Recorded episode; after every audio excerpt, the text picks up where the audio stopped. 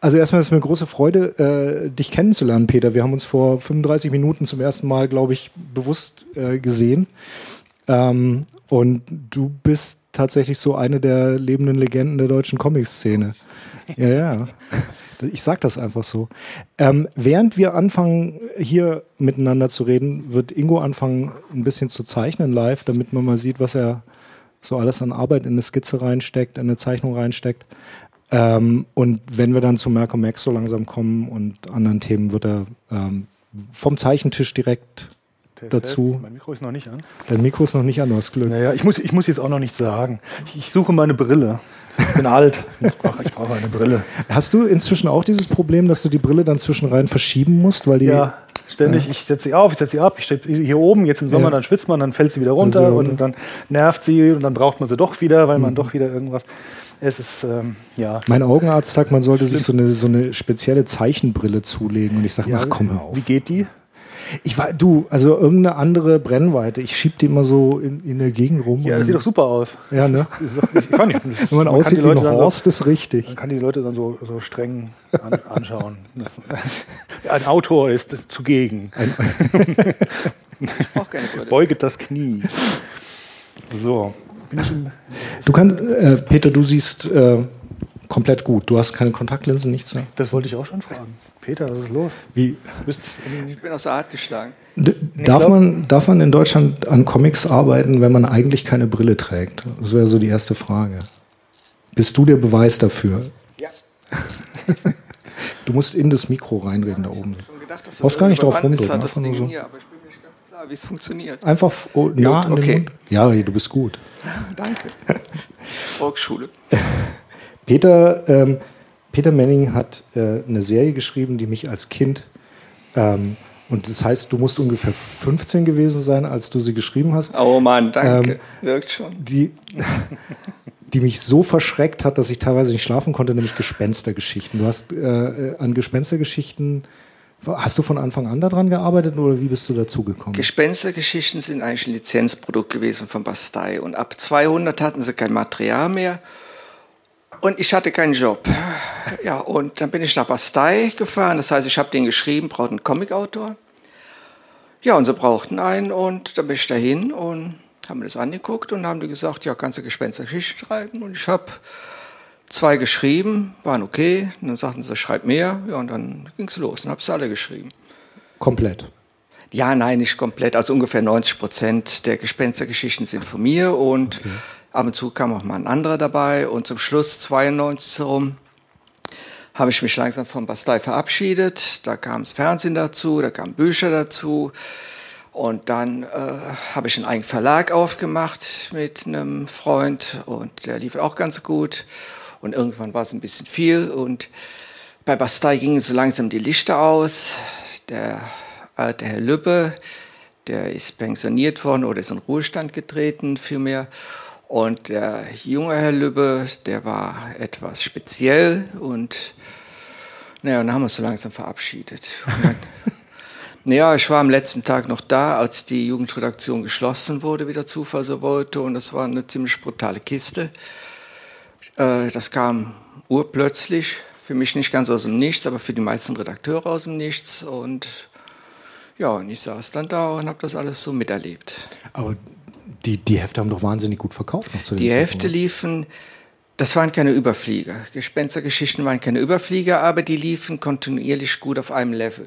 Also andere Serien, da war Biene Maya oder was weiß ich was, die hatten einen riesen Peak gehabt, als die im Fernsehen liefen und äh, ja, als sie dann draußen waren, dann war es auch vorbei mit der Herrlichkeit. Während Gespenstergeschichten, das lief eigentlich vom Anfang bis zum Schluss auf einer sehr guten Basis, so 80.000, manchmal 100.000 und das war schon, war nicht überwältigend für Bastei, aber es war okay. Das sind Zahlen, wo heute die Leute von träumen. Das ist heute nicht mehr drin, also heute 30.000. Ich habe jetzt bei, Basta äh, bei Marvel gesehen, die haben im Durchschnitt so 20.000, jetzt mal Spider-Man abgesehen, aber äh, die haben Auflagen, dass sich der Herr erbarmt. Und äh, DC sieht es auch nicht viel besser aus. Mein gut, die haben ein paar Serien, die, die sind richtig top, aber so das Gros, ich habe jetzt gesehen, 17.000 haben die da drunter laufen. Das ist äh, für, für USA Ding der Unmöglichkeit. Die haben ja ein paar Leute mehr als wir hier. Ja. Naja, und äh, was äh, Gespenstergeschichten war die erste Serie von Bastei, die ich gemacht habe, und es war die letzte Serie, die ich gemacht habe. Da wurden die anderen so peu à peu eingestellt. Das heißt, mehr oder weniger auf einen Knall und Fall. Gespenstergeschichten lief danach weiter. Und der Ewald Fehlau, der war der Einzige, der verschont geblieben worden war von der Entlassungswelle. Und äh, dann lief Gespenstergeschichten weiter. Und äh, ja, bis sie dann irgendwann gesagt haben, wir machen jetzt alles neu, neue Redakteure, neue Serien. Gespenstergeschichten haben sie dann nachgedruckt. Ja, und die neuen Serien sind alle gefloppt. Gespenstergeschichten lief weiter mit Nachdruck. Und, äh, ja, und dann irgendwann waren sie weg. Du hast so ziemlich jedes Genre geschrieben, was äh, rausgekommen ist. Du hast Vanessa, Freundin der Geister, ne? Äh, Conny, Pferdemädchen, Abenteuer. Ja. ja ähm, das Phantom. Phantom, Biggie, Biggie? Äh, Lasso, Bessie. Ach, was gab es da alles? Ich weiß es gar nicht mehr. Es gab eine Menge. Ich habe auf meiner Homepage alles aufgelistet. Das ist Okay. schon eine ziemliche Menge. Ja, Ja, wenn man schreibt, dann merkt man es nicht. Also man setzt sich morgens hin, hat ein Stück Papier vor sich, einen Füller vor mir und dann habe ich losgelegt und nebenbei meine Handschrift ruiniert. Das war nachher nur noch so ein Strich, das, das war im Kopf drin. Ja, aber ich habe es irgendwie so getan, als wenn ich es fixieren würde. Ich weiß auch nicht, das hat das irgendwie unterstützt. Und dann äh, nach habe ich mich an die Schreibmaschine hingesetzt, gab es noch keine Computer und habe dann die Exposés geschrieben. Die sind dann zum Bastei gegangen. Ja, und dann hieß es dann, ja, ist Käse, ja, können wir nehmen, geht gerade so, äh, versuch was draus zu machen und ja, und so lief das dann. Ja. Habe ich nachmittags habe ich die, die Skripte gemacht. Auch Eine noch da? Zwischenfrage. Ist dir das eigentlich mal passiert, dass du ähm, das verwechselt hast, an was du gerade arbeitest? Weil mir ist das Genau, schon mal. also du machst ja so viel, weil äh, tatsächlich habe ich, mir ist es tatsächlich schon passiert, dass ich ähm, äh, an einem Star Wars Comic gesessen habe und aus Versehen Charisma äh, da reingebaut habe und musste ich wieder alles.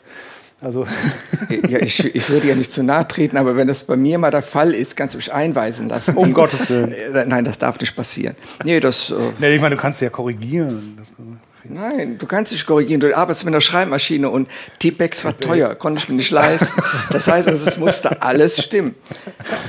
Ja, das war nachher bei dem Bücherschreiben was, was richtig heftig. Das heißt, ich habe zuerst mal mit vorgeschrieben, äh, mit Füller, so auf Papier, ja, und dann äh, halt mit der Schreibmaschine und, und das musste dann stimmen. Ne? Ja. Und es musste sehr schnell stimmen, weil äh, die hatten sehr enge Deadlines. Waren die auch für Bastei oder? Ja, ja, ich, ich bin da irgendwie, ich weiß auch nicht, äh, bin da irgendwie reingerutscht. Zuerst in den Comics. Äh, ich habe mir ja keine Chance ausgerechnet, da Comic-Autor zu werden. Ich hatte bei Ka äh, Kauka angefangen, äh, hatte auch äh, eine tolle Resonanz äh, und der Chefredakteur war begeistert. Nur der Chefredakteur ist dann nach vier Wochen gegangen. Äh, aber ich habe ihm viel zu verdanken. Also der war richtig okay, der Typ. Und äh, aber dann war er weg und da kamen neue hin, die haben dann gesagt, nö, Junge, äh, wir lassen das in Italien von unseren Zeichnern schreiben, brauchen wir nicht. Ja, und dann stand ich da. Mein ganzes Leben war ausgerichtet darauf, Comiczeichner zu werden, aber das hatte ich mich da schon abgeschminkt gehabt. Und dann ging es halt los mit Schreiben, weil die bei Kauka meinten, "Das sind tolle Geschichten, schreiben wir. Und dann habe ich einen Zettel irgendwann aus dem Heftchen gerissen, als es bei Ka- Kauka nichts wurde und habe dann draufgeschrieben, ich würde gern Comic-Autor werden, habe das an Bastei geschickt und äh, habe eigentlich gedacht, naja, das war's jetzt mit deinem Leben, äh, alles auf eine Karte gesetzt und ja, suchte irgendwo einen Job, was weiß ich was, äh, keine Ahnung. Ja, und dann rief aber irgendwann der, ein Redakteur an, Werner Geismar. Der war damals ganz einfacher, simpler Redakteur. Und ich hatte das an Ma- Manfred Soda geschickt. Das war der oberste Boss von Basteiber. Dann rief dann äh, Werner Geismar an und sagte, ja, äh, komm doch mal vorbei. Und dann haben wir uns getroffen und äh, wir waren sofort auf einer Wellenlänge. Also ich habe in meinem Leben noch nie einen Redakteur getroffen, wo das so am Anfang gestimmt hat. Der war unheimlich nett zu mir und äh, äh, ich fand mich da richtig aufgenommen bei dem. Und ich habe auch nur weiter mit ihm zusammengearbeitet, obwohl da war der Fehler, da war der Köppe, der leider auch nicht mehr lebt, da, da war der Luca. Äh, aber ich habe mich immer dann an den Geist mal gehalten, weil ich auch gespürt habe, äh, da war eine Substanz, wenn, er- wenn er was gesagt hat, das, das war richtig gut. Und äh, ist dann auch so gekommen, wie ich, wie ich das zwar nicht geahnt habe, aber wie es eigentlich richtig war, der ist dann stellvertretender Chefredakteur geworden, irgendwann Chefredakteur. Ja, und habe dann auch weiter mit ihm zusammengearbeitet. Jetzt nicht nur, wie das heute ist, acht Stunden Tag im Verlag, sondern das ging dann äh, Samstag, Sonntags, manchmal ging es auch die Nacht durch und äh, das war eigentlich kein, kein Job, sondern wir haben das gelebt. Ja. So, ich rede zu viel. Okay, Nö. sag irgendwas anderes. So, prima, Noch eine Frage? Sagen. Wie viele verschiedene Genres hast du dann an einem Tag geschrieben? Hast du so gedacht, hast du gesagt, so, ich fange morgens mit dem Phantom an, dann mache ich ein bisschen Conny und, oder eine Story pro Tag? Oder wie stelle ich mir das vor? Dein, dein Pensum, dein Rhythmus? Ja, ich hatte ja meine Serien gehabt. Ich wusste ja jede Woche eine Gespenstergeschichte, alle zwei Wochen eine Spukgeschichte, alle zwei Wochen eine Geistergeschichte. Da waren ja meistens bei den Spukgeschichten was äh, Arsat, der Magier von Venedig, der Vorgänger von Malcolm Max, wenn so will. Ja. Äh, und dann kamen halt äh, Geistergeschichten Manos und dann ähm, ja, die Western-Sachen, die kamen ähm, teilweise wöchentlich raus, Bessie mhm. wöchentlich, Lasso wöchentlich, das hat nachher auch zwei wöchentlich, das hat ein bisschen variiert. Aber ich wusste ja, was kommt in der Woche. Und entsprechend habe ich dann gearbeitet. Hm. Am einfachsten gingen natürlich die Gespenstergeschichten, Kurzgeschichten. Ich konnte mir das Genre aussuchen, das, das ging flott. Und nachmittags war ich so ein bisschen leer im Kopf und dann habe ich dann die äh, Skripte geschrieben. Also quasi aus den Exposés dann die, die Skripte Die Exposés wurden dann eingetütet. Es ging, wir hatten hm. keine E-Mail gehabt, das ging alles nach Schneckenpost. Per Rohrpost. Und ich hatte zu der Zeit äh, in einem schönen Dorf in der Eifel gewohnt, so eine schöne Villa mit riesen Fenster, Panorama und habe dann davor gearbeitet. Und das heißt auf Deutsch, ich musste dann, äh, oder meine Frau war so nett und hat dann die Briefumschläge genommen, dann so sechs, sieben Kilometer weiter zur nächsten Post gefahren. Ja, so ging das damals. Ne? Und ich habe dann morgens den Postboten abgewartet, der hat dann die, äh, die Exposés zurückgebracht mit Anmerkungen, falls welche waren, oder einfach nur, okay, mach's. Ja, und dann ging es nachmittags los mit den Skripten. Okay. Ähm, die Sachen wurden ja in Spanien, glaube ich, hauptsächlich gezeichnet, ne? Ja, ähm, Studio Ortega. Und in Argentinien bei, äh, ja, wie hieß er noch uns? Ich habe mir letztens noch eingeschrieben, ja, das Alter. Wenn es mir einfällt, werde ich gleich sagen. Okay. War das einfach mit denen zu kommunizieren oder hattest du da irgendwas ich mit zu tun? Ich hatte gar, gar nichts damit zu tun. Das war einfach, äh, ich hatte nur mit den Redakteuren zu tun und die haben dann weitergeleitet nach Spanien zu Studio Ortega oder halt nach Argentinien. Hm. Und äh, dann äh, haben die es gezeichnet. Das heißt, dass jetzt die, die Zusammenarbeit mit Ingo ist eine der ersten Male, wo du direkt mit einem Zeichner im, zusammenarbeitest oder war das vorher auch schon mal? Ja, ich hatte äh, öfters auch mit Zeichnern zusammengearbeitet, aber das waren dann andere Projekte. Ich hatte mal äh, mit einem Zeichner, einem sehr guten Zeichner äh, zusammengearbeitet, als wir von Ravensburger den Auftrag bekommen haben, äh, die Captain Blaubeer Comicstrip zu machen. Okay. Ich hatte damals bei Ravensburger äh, ich war verantwortlich als Autor für die ganzen Merchandising-Sachen von Captain Blaubeer und auch habe ich im WWF zusammengearbeitet und mit dem WDR. Und dann hatte ich die Idee gehabt, auch einen Zeitungstrip zu machen mit Captain Blaubeer. Und dann äh, haben wir auch einen Zeichner gefunden, der sehr gut war und haben dann halt die Strips gemacht für ja. die. Das war Hansi Kiefersauer, ne, glaube ich, oder? Nee, der hat das dann nachher das gemacht, gemacht. Äh, sondern das war einer, ich glaube, der hat mal Fix and Foxy gemacht. Ich habe den Namen leider vergessen, aber der Mann mhm. war sehr gut, ist jetzt auch inzwischen schon 100 Jahre her. Ich meine, ja. kann ich alles behalten? Ja. Nee, ja. wer würde das tun? Ähm, Cesar, Cesar Spadari, das Cesar war der, äh, das andere Studio in Argentinien. Und der Cäsar ist ein, ein Wahnsinnszeichner. Mhm. Der hat die ganzen Phantomsachen gemacht, auch für, für diese schwedischen Sachen. Mhm. Äh, und die, diese schwedischen Phantom-Stories, die waren diese großen Magazine vom, vom Bastei, die waren sagenhaft. Das waren, die habe ich verschlungen. Also das waren richtig gute Geschichten und er hat die gezeichnet. Also der Cäsar, der ist eine Legende. Der hat auch andere mhm. Sachen gemacht, aber das ist einer der ganz großen Zeichner. Okay. Ähm, du hast ganz am Anfang gesagt, du wolltest eigentlich erst Comiczeichner werden. Wie, ja. wie kommt man Anfang der 70er Jahre, wahrscheinlich Ende der 60er Jahre, auf die verstiegene Idee, Comiczeichner in Deutschland werden zu wollen? Ja, äh, es, es, es, war äh, wahnsinnig. Also ich darf das gar keinem erzählen. Ähm, also ich hatte immer eine große Liebe zu Comics gehabt. Comics war mein Leben. Äh, wäre auch fast mein Verderben geworden.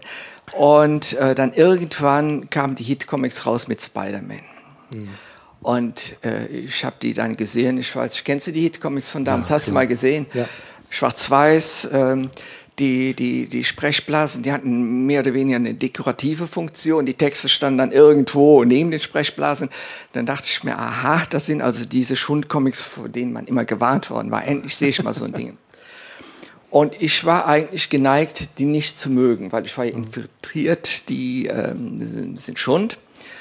Und dann habe ich mal den ersten Spider-Man aufgeschlagen, da mit dem Skorpion die Story. Und ich dachte, ich bin, ich bin im anderen Film. Das war sowas von Wahnsinn. Die waren sowas von toll geschrieben. Die waren sowas von dynamisch gezeichnet. Ich, ich schwang mit dem, mit Spider-Man äh, durch New York und der Peter Parker, mein Gott, der ist abserviert worden von seiner Tante. Äh, dass das, ich habe sowas noch nie erlebt. Die Helden, die ich kannte, die haben die Frauen reihenweise gewonnen und der kriegt eins von, von, von der Betty brennt auf die Rübe und die hat dann noch den anderen Kerl. Ich meine, der Spider-Man kämpft da mit dem Skorpion und sieht dann, wie seine, wie seine Braut von diesem Ned Leeds da, oder wie er hieß, dann noch getröstet wird. Ich dachte nur, sowas Wahnsinns hast du noch nie im Leben gelesen. Ja. Äh, ich weiß noch, ich hatte dieses Heft vor mir stehen. Ich war Hausarbeit, Hausaufgaben am Schreiben. Irgendwas interessiert keinen mehr. Aber da gegenüber war dieses Spider-Man, da habe ich mir hingelegt, so dass ich das Cover sehen konnte. Und ich konnte die Augen nicht von diesem Cover wenden. Ja, und es stand für mich fest, ich werde Comiczeichner. Wie alt warst du da? Äh, ich glaube 14. Ja, da habe ich auch, da habe ich auch, äh, ich ging auch los mit Spider-Man bei mir. Ja. Ich hatte, mein Lieblingszeichner war Ross Andrew. Den, ja. fand ich, den fand ich super. Der hatte so eine ganz minimalistische Art, irgendwie auch so, so Hände und Füße zu machen. Und ja, das ist aber Ross Andrew ist aber schon, ja, komm. Das ist viel später. Junge, Junge. Ja, das ist, ja. Das ist, der hat den Punisher gezeichnet damals in Spider-Man, der war gut. Meine Herren. Ähm, naja, gut. Zeichne ich mal ihm immer ein Zeichen ein bisschen weiter hier.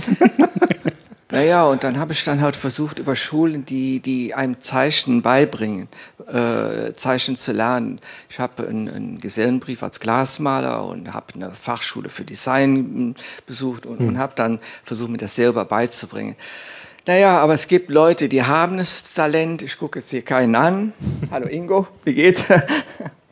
Ja, und es gibt Leute. Woher kommt diese Stimme? Leute, die haben halt wahrscheinlich nicht das Talent. Und ich, aber äh, gut davon abgesehen, es gab ja keinen Verlag hier in Deutschland, äh, der das, Comics rausgebracht Das war ungefähr hat. das, wo ich darauf abzielte, weil es gab ja wirklich keine Veröffentlichungsmöglichkeit in ja, doch eine, Sinn. eine gab es, eine winzig kleine, und da habe ich mein ganzes Leben drauf gebaut, Kauka. Mhm.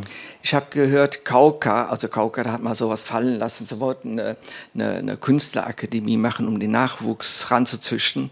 War natürlich ein Marketing-Gag, aber ich war zu blöd und zu jung, um das zu kapieren. Mhm. Und habe dann gesagt, okay, äh, ich versuche da reinzukommen. Aber wie ich das heute auch noch mache, ich äh, erzähle nicht irgendeine Story, sondern ich lege direkt was vor. Also wenn ich dem Ingo sage, wir machen einen Comic, dann erzähle ich das nicht einfach so, sondern der kriegt von mir direkt ein Skript auf den Tisch und kann sich dann äh, kann dann sehen, was so es ist. gucken, was er damit macht. Ja, eben. Ja. Und äh, da habe ich gedacht, dachte, äh, ich mache jetzt erst mal ein Studium fertig und dann äh, hat er Kunst und Design studiert und dann ähm, machst du eine Fix und Foxy Story, habe ich auch gemacht, gezeichnet wie ein Blöder eine Mappe gemacht, zusammengestellt, hingeschickt zu Kauka und äh, abgewartet. Ich musste auch nicht lange warten. Zwei Tage später war die Mappe wieder zurück oder drei Tage später und dann halt entsprechender Brief, ja, wunderbar. Sie suchen keine Zeichner, alles Italien, alles Spanien. Deutsche Zeichner wollen sich mit zusammenarbeiten, zu teuer, zu kompliziert, können nichts. War auch, ne, war, war auch nicht ganz verkehrt, ja. muss, man, muss man ehrlich sagen. Also zumindest damals. Heute mhm. hat sich das ja geändert. Heute gibt es ja gute deutsche Zeichner, aber damals ähm, weniger. weniger. Und, aber haben gesagt, die Zeichnungen, äh, die Zeichnungen äh, wären okay, aber die, die, und die Stories, die haben ihnen sehr gut gefallen. Ich soll doch mal rüberkommen nach, nach, nach München. Haben einen Termin gemacht, dann äh, bin ich mit meiner Frau und ihrer, ihrer Nichte sind wir nach München runter in unserem klapprigen Opel Kadett. Dass er es durchgehalten hat, ist ein Wunder. Und äh, da war ich im Kauka Verlag. Dann äh, hat der Chefredakteur im Schrund geführt. Dann hatte ich ein sehr schönes Gespräch mit dem Pauli-Zeichner gehabt. Ich war immer Pauli-Fan gewesen, weil Pauli war, äh, cool. war der Hammer. Und dieser Zeichner, der war, ich weiß leider nicht, wie er ausgesprochen wird, deshalb sage ich es hier gar nicht erst. Der Zeichner war, äh, der war sehr nett gewesen. Damals war gerade Howard the Duck rausgekommen. Wir haben da stundenlang oh, cool. über Howard the Duck uns unterhalten. Und äh, Ja, und dann meint der Chefredakteur, toll, die, äh, die Exposés, du hast uns Exposés geschickt hier von den Stories, die du gezeichnet hast, die kaufen wir und mach weiter und so fort. Und ja, und der Rest ist heute Geschichte. Er ist weggegangen, neue Redaktion, mhm. ich war vom Fenster und ja, und damit war meine Comiczeichnerkarriere beendet und die als Autor begann, wunderbarerweise. Ich kann es heute noch nicht glauben, wie es passiert ist, aber es ist passiert. Du bist, äh, also wir haben, wir haben ja vorhin gesagt, du hast ganz viele verschiedene Genres gemacht. Das, das, hat ja jetzt auch was mit Adaption zu tun, in dem Sinn, dass man sich auf jedes von diesen Genres neu einstellen muss. Es gibt ja Leute, die arbeiten ihr Leben lang nur in einem Genre. Mhm. Was ist, äh, der Reiz ist vielleicht ein bisschen die blöde, blöde Frage, aber was ist, äh, wie denkst du dich in ein Genre rein, um, um da drin die Geschichte ausfüllen zu können? Äh, das hat sich inzwischen bei mir so entwickelt, dass wenn ich eine Geschichte schreibe, ich in der Geschichte drin bin. Das heißt, das hier existiert alles nicht mehr, sondern ich bin, ich bin da. Ähm, meine Frau ist früher öfter schon mal reingekommen, netterweise, und hat mich dann mit Lebensmitteln versorgt, damit ich nicht ganz verhungere. Aber das war für mich jedes Mal so, also ähnlich als wenn man einen Schlafwandler weg. Also ich habe fast einen Schlag gekriegt dann, ne? weil ich wurde dann rausgerissen und wieder hier in diese furchtbare Realität gerissen und aus meinem schönen Fantasiereich. Und äh, inzwischen ist es so, äh, ich bleibe ungestört. Und, äh, aber ich bin da drin. Also ich, ich sehe, was ich schreibe, das sehe ich alles vor mir. Und wenn es nicht funktioniert, dann geht es auf Anfang zurück und dann sage ich, okay, spiel es mir nochmal anders vor. Mhm. Und damals äh, war das so ähnlich, also nicht so ausgeprägt, ausgeprägt wie jetzt. Und es kommt noch dazu, ich, ich habe das ja äh, leidenschaftlich gern gemacht. Es war ja, war ja nicht so, dass es ein Zwang war, sondern ich sagte, oh, klasse Bessie. Äh, war eine Ehre für mich. Lasso, äh, Jim Aparo, wo er hieß, und, und da, ja. die, und äh, Reno Kid und, und, und, und was da alles rumlief. Und das war jedes Mal für mich toll. Ja. Phantom. Ich konnte es kaum erwarten, anzufangen, Phantom zu schreiben. Ja, also es war nicht, nicht eine Geschichte dabei, wo ich gesagt habe, oh Gott, jetzt oh graus, jetzt muss ich das schreiben, sondern das war immer toll, dass er schreiben durfte. Mhm. Es war ja mein, mein, mein, mein Wunsch, das zu machen. Ja. Und äh, es kommt mir heute noch so utopisch vor, dass ich davon leben konnte und, und heute noch davon leben kann. Ja. Ja. Und deshalb war das kein Problem, da irgendwo die Genres zu wechseln. Es hat mich flexibel gemacht. Also mir macht das heute überhaupt äh, kein Problem, jetzt von einem ins nächste zu wechseln. Also ich kann heute einen Mädchencomic schreiben und, und kann mich in, in, in die, äh, klingt jetzt ein bisschen blöd, aber ich, ich kann mich äh, da reinversetzen, wie die Kiddies heute denken oder, oder wie die Probleme äh, dann äh, bearbeitet werden. Oder ich, ich kann einen Western schreiben mhm. in, in, in der nächsten Stunde. Das ist für mich kein, kein Thema mehr. Nächste Frage. Danke. Flexibilität finde ich ein gutes Ding. Also das ist was, was man in Autoren ja auch oft einfach sucht und sehr oft nicht findet. Äh, siehst du dich als so eine Art Schauspieler in deinen Geschichten oder als ein Beobachter, der mit da drin mitläuft? Ja, ich bin, ich bin, mehr der Beobachter, also Schauspieler. Nee, ich hätte auch... Äh, äh ich meine, äh, da muss man Held sein. Äh, also ich bin wow. alles andere. Als, nein, nein, nein, in die Richtung läuft es bei mir nicht. Bei mir geht es eher in die andere Richtung. So. Okay als dekoratives äh, Sidekick-Element oder irgend sowas. Bist, bist, du jemand, der für die Geschichten viel recherchiert? Also bei, jetzt, um auf Malcolm X zu kommen, da ist ja sehr viel äh, tatsächliche Historie drin, äh, die da drin verarbeitet wird. Also der Hintergrund ist ja sehr stimmig. Äh, sind es Sachen, die dich sowieso interessieren oder sind das Sachen, die du tatsächlich dann, dass du losgehst und sagst, ich schreibe jetzt Jesse, ich muss mal gucken, wie ein Pferdehof aussieht? Also bei Jesse muss ich sehr viel recherchieren, weil ich habe überhaupt keine Ahnung von Pferden. Ja. Aber was ich, was ich, ich lese es mir an. Also ich, ich, ich muss, ich meine, das wäre respektlos den Lesern gegenüber, wenn ich keine Ahnung hätte. Ich habe jetzt letztens eine Jesse-Story gemacht über, über ein Mädchen, was aus den USA kam. Äh, da muss ich natürlich recherchieren, wie reiten die in den USA. Und die reiten halt äh, im Cowboy-Stil. Das ja. heißt also, die halten die Züge nur mit einer Hand, äh, die haben eine ganz bestimmte, was weiß ich, was, äh, äh wie die halt mit dem Pferd umgehen. Das muss ich mir da alles anlesen, anlesen und muss ich dann in den Comic reinbringen. Und so geht es auch bei anderen Sachen. Bei Malcolm X ist es dann so gewesen, dass äh, ich vollkommen frei war. Ich konnte also Malcolm X machen, wie ich wollte. Äh, die von Tigerpress äh, haben gesagt, wir brauchen ein Hörspiel, egal was. äh, wir machen Gespenstergeschichten, wäre also schon, wäre wär ganz gut, wenn es in die Richtung gehen würde. Aber ansonsten kein Plan gehabt. Also äh, Tigerpress hatte zu dem Zeitpunkt Gespenstergeschichten den Titel gekauft und Ja. wollte eine Neuauflage machen mit so Gimmick-CDs, ne? War Ja. das quasi. Ohne Gimmick geht ja gar nichts mehr. Ja. Und deshalb wollten die Hörspiele reinbringen, einschweißen und dann halt äh, ja, das äh, so auf den Markt bringen und wollten in jedem Heft ein Hörspiel haben. Hatten aber keine Idee, äh, welches Hörspiel es sein sollte und haben gesagt, ja, Menningen, mach irgendwas. Ja, und äh, ich wollte auch am Anfang gar keinen äh, Geister- und Gespensterjäger machen, weil äh, da gibt es so viele von. Ich hatte zwar Ende der 70er Jahre mit, mit äh, Arasat, Magier von Venedig, äh, einen, einen äh, Gespensterjäger gehabt. Äh, das sind auch, glaube ich, 490 Hefte von rausgekommen, lief also ganz gut. Gerade mal so, ja. nicht viele Fehler gemacht. Äh, aber ich, ich habe eigentlich gedacht, die ist nicht mal zeitgemäß. Und ähm, Gespenstergeschichten, ja, wollte ich zuerst so drei, vier Gespenster, Gespenstergeschichten auf ein Hörspiel bringen, ging nicht. War, äh, der Platz hat nicht gereicht. Nachher war ich bei einem Ges äh, Gespenstergeschichtlein auf Hörspiel und habe ich gedacht, nee, da kannst du auch äh, einen wiederkehrenden Helden machen. ja. Gut, und äh, wie ging das noch weiter? Ich weiß es schon gar nicht mehr. Naja, auf jeden Fall, doch, dann kam ich dann zum, zum, zu dem, unserem Helden hier hin, zu unserem Malcolm hin, indem ich zuerst mal die Konkurrenz geguckt habe. Ich habe mal angeguckt, was läuft denn da jetzt im Augenblick so, was haben wir jetzt für Serien? Und es gab unendlich viele Serien mit Geister- und Gespensterjäger. Äh, die haben mich erschlagen. Äh, Was mir da auffiel, ist, die haben sich wahnsinnig ernst genommen mit ihren Geschichten. Das, das ging so weit, dass es schon unfreiwillig komisch wurde. Da habe ich gesagt, nee, also das schon mal nicht. Und ähm, dann sollte, also mein Held, der sollte kein, kein Überheld sein, so wie, wie diese in, in diesen Comics und diesen Romanen, die ich da so gesehen hatte. Ich hatte einen ganz anderen im Visier gehabt, und zwar Malcolm Reynolds. Das war der Prototyp von Malcolm X. Wer war das? Also wenn hier einer nicht weiß, wer Malcolm Reynolds ist, dann bin ich zu Tode betrübt und herb enttäuscht. Ingo, klär die Leute auf. Ich habe keine Ahnung. Es tut mir leid. Ingo, Malcolm hast- Reynolds. Das ist der, der diese, diese Pf- Pfefferminz-Zigarette rausgegeben hat, oder? Ja, der Bruder von Bird.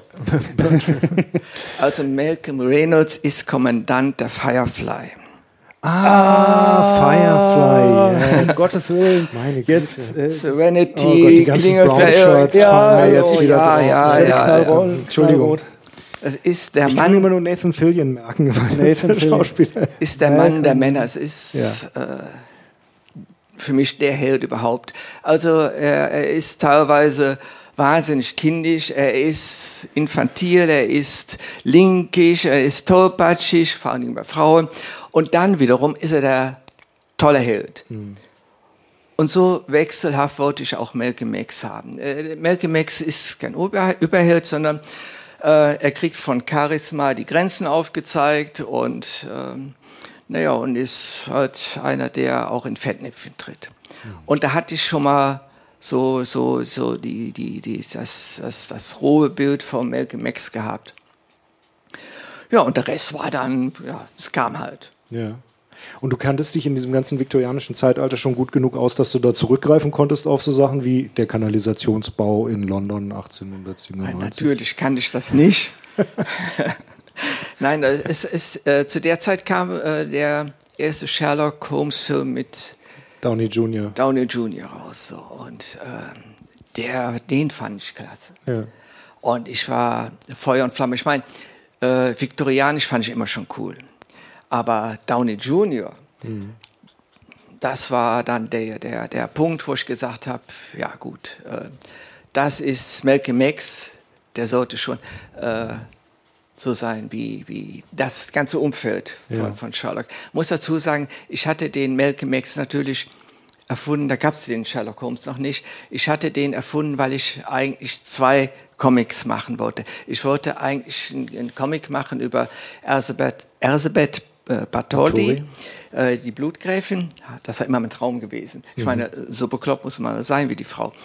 Und ähm, das zweite war Jack the Ripper, weil mir unheimlich auf den Keks gegangen ist, dass diese ganzen Jack the Ripper-Theorien sowas von Hanebüchen sind und äh, der wahre Jack the Ripper eigentlich äh, auf dem Tablett vor einem lag. Mhm. Äh, aber okay, hab, das muss mir mal extra erzählen. Ich habe, das führt jetzt zu weit, aber ja. ich hatte den Eindruck gehabt, Jack the Ripper, Legende sollte äh, diffus gehalten werden, äh, weil ja. sie so äh, irgendwie geheimnisvoll ist, was weiß ich. Naja, gut, gut, dann hatte ich also diese Blutgräfin gehabt, das war die erste Malcolm Max Story als, als Hörspiel, durfte nichts kosten, zwei Sprecher, Hauptsprecher, vielleicht äh, zwei Nebensprecher noch. Mhm. Erzähler, nee, geht nicht mehr, ist nicht mehr im Budget drin. Äh, ist ja nachher so gewesen, dass sie dann noch die Leute mit verstellten Stimmen gesprochen haben. Also dafür haben die eine richtig gute Arbeit abgeliefert, das Studio. Das war dann der Konrad Halfer, der inzwischen ja leider auch nicht mehr lebt. Äh, das war eine richtige Größe, wusste ich auch nicht. Der war mal ein hohes Tier bei Europa, mhm. hat sich dann selbstständig gemacht und, äh, ja, und hat dann mein Drehbuch bekommen, hat mich dann angerufen. Äh, wie später erfuhr, er wollte dann nur testen, wie ich ticke, weil die haben nicht viel Geld bekommen und waren drauf und dran abzulehnen und naja, und wollten mal hören, ob ich jetzt da einer bin, mit dem er arbeiten kann oder ob ich irgendein arroganter Arsch bin. Äh, anscheinend war ich nicht so arrogant und es ist dann, wir haben uns gut verstanden, wir haben uns nachher auch richtig angefreundet und ja, und die haben dann die ersten beiden Hörspiele gemacht. Das, wie viele sind, das waren nur die beiden? Oder? Es waren nur die beiden. Ich hatte äh, das dritte Hörspiel, war schon fertig, war schon produziert. Mhm. Äh, das vierte Hörspiel, das Skript hatte ich gemacht und dann kam der Anruf von Tigerpress, ja, wir müssen dicht machen. Okay. Ja, da war Malcolm X tot. Aber ich hatte was Gutes gemacht. Ich glaube, das war ähm, einer der wenigen guten Sachen in meinem Leben äh, als die äh, nicht wussten, was sie machen sollten. Als Hörspiel habe ich Malcolm X konzipiert. Mhm. Und ich habe gesagt, Leute, ich mache euch das hier umsonst, aber dafür will ich die Rechte an Malcolm X haben. Das heißt, wenn ihr so und so viele Jahre kein Malcolm X produziert, Rechte an mir, mhm. an mich zurück. Äh, wenn ihr dicht macht, bekomme ich die Rechte. Und auch die Tonbandaufnahmen und die, die, die äh, Hörspiele gehen komplett an mich. Haben wir schriftlich gemacht. Ja, und ich hatte dann zwar die Rechte gehabt an Malcolm X, aber auch Tonbänder habe ich gehabt, aber was sollte ich damit machen? Ich habe da keinen Gedanken mehr dran verschwendet. Äh, für mich war Malcolm X dann auch tot. Und, ja. Äh, ja. Und wie kommt man dann dazu, einen Comic daraus zu bauen? Da kommt man Bei einem zu, ganz anderen Verlag? Äh, das, da hat dann ein paar Wochen später äh, der äh, Leiter von dem Hörspielstudio bei mir angerufen hat, gesagt, wir hatten Besuch von Roman, äh, von Roman Otto, von, vom, vom Verleger der, der, der Romantruhe, Joachim Otto. Mhm. Und äh, der möchte gerne Malcolm Max weitermachen. Ich habe gesagt, okay, ihr habt ja noch die, die dritte Story, äh, das ist produziert, konnte direkt pressen nehmt dann am besten noch die, das, das, erste Hörspiel mit dabei, neue Leserschicht und so weiter. Ja, und dann haben sie dann auch das zweite gemacht, also das, das haben sie produziert, das, das mhm. vierte war für sie die zweite Nummer. Ja, und ich habe dann überlegt, ich habe hier ein Franchise-Produkt mhm. und das bekommt als Freelancer ja auch nicht jeden Tag auf dem Tablett. Mhm. Und äh, ja, und dann habe ich überlegt, dann könnte man ein Buch draus machen oder ein Comic. Und da ich vom Comic komme, habe ich mir gedacht, machst einen Comic draus. Dann gab es jetzt nur zwei Arten von Comics, entweder ein Album oder ein, für einen großen Markt ein Heftchen. Ja. Heftchen hätte ich mir zugetraut, hätte zu dem Zeitpunkt nur keinen Verlag mehr gefunden. Nee. Also Album. Und ich hatte ein Album vom Splitter Verlag in die Hände bekommen und war begeistert davon. Das ist das Beste, was man machen kann. So ein Album Super zu, Ausstattung. Ja, immer, ja. Hardcover, Oversize, Fadenbindung, Kunstdruckpapier. Habe ich mich festgelegt. Äh, Malcolm Max soll bei Splitter rauskommen. Ich hatte keinen Zeichner, ich hatte mit Splitter kein Wort gewechselt, aber für mich stand fest, der kommt bei Splitter raus. Dann bin ich hingegangen, habe mir äh, ein Skript ausgedacht habe dann immer versucht, die Klischees äh, nicht zu verwenden, nicht zu stereotyp zu sein. Und ich wollte in, immer schon einen Comic machen über Body Snatchers, über Leichendiebe. Mhm. Aber äh, das ist ein sehr langer Prozess gewesen, dieses Skript zu schreiben, weil äh, es fing natürlich am Friedhof an und ich wollte keine Stereotypen und keine Klischees verwenden und bin auf dem, auf dem Friedhof. Und ich weiß jetzt nicht, wer hier schon Malcolm X gelesen hat. Ich will jetzt auch keine Spoiler machen. Aber äh, die Sache ist dann so gewesen, dass ich dann zu diesem Klischeebild Friedhof ein Anti, äh, wie sagt man jetzt, ein Gegengewicht äh, erstellen wollte, in dem halt die Charisma da anfängt der Malcolm Max, der dann diese Body Snatchers beobachtet, äh, voll zu labern, wie das mit dem Küssen ist. Weil sie ist 19 Jahre alt, sie kam aus den finstersten Karpaten, ist gerade ein paar Tage in London und lebte unter Vampiren. Und Vampire haben natürlich keine Ahnung von Küssen. Die, die, ich meine, die benutzen ihren Mund eher für Halsschlagadern. Nahrungsbeschaffung, aber nicht zum Küssen. Ja, und sie hat davon gehört und wollte wissen, wer es ist und labert ihm dann jetzt eine Blase ans Ohr äh, wenn man küsst. Und er lässt sich auch breitschlagen, ja, küsst dann auch, man sieht es aber nicht, weil dieser geniale Mensch hier neben mir äh, hat die ganze Szene hinter einem Grabstein gemacht.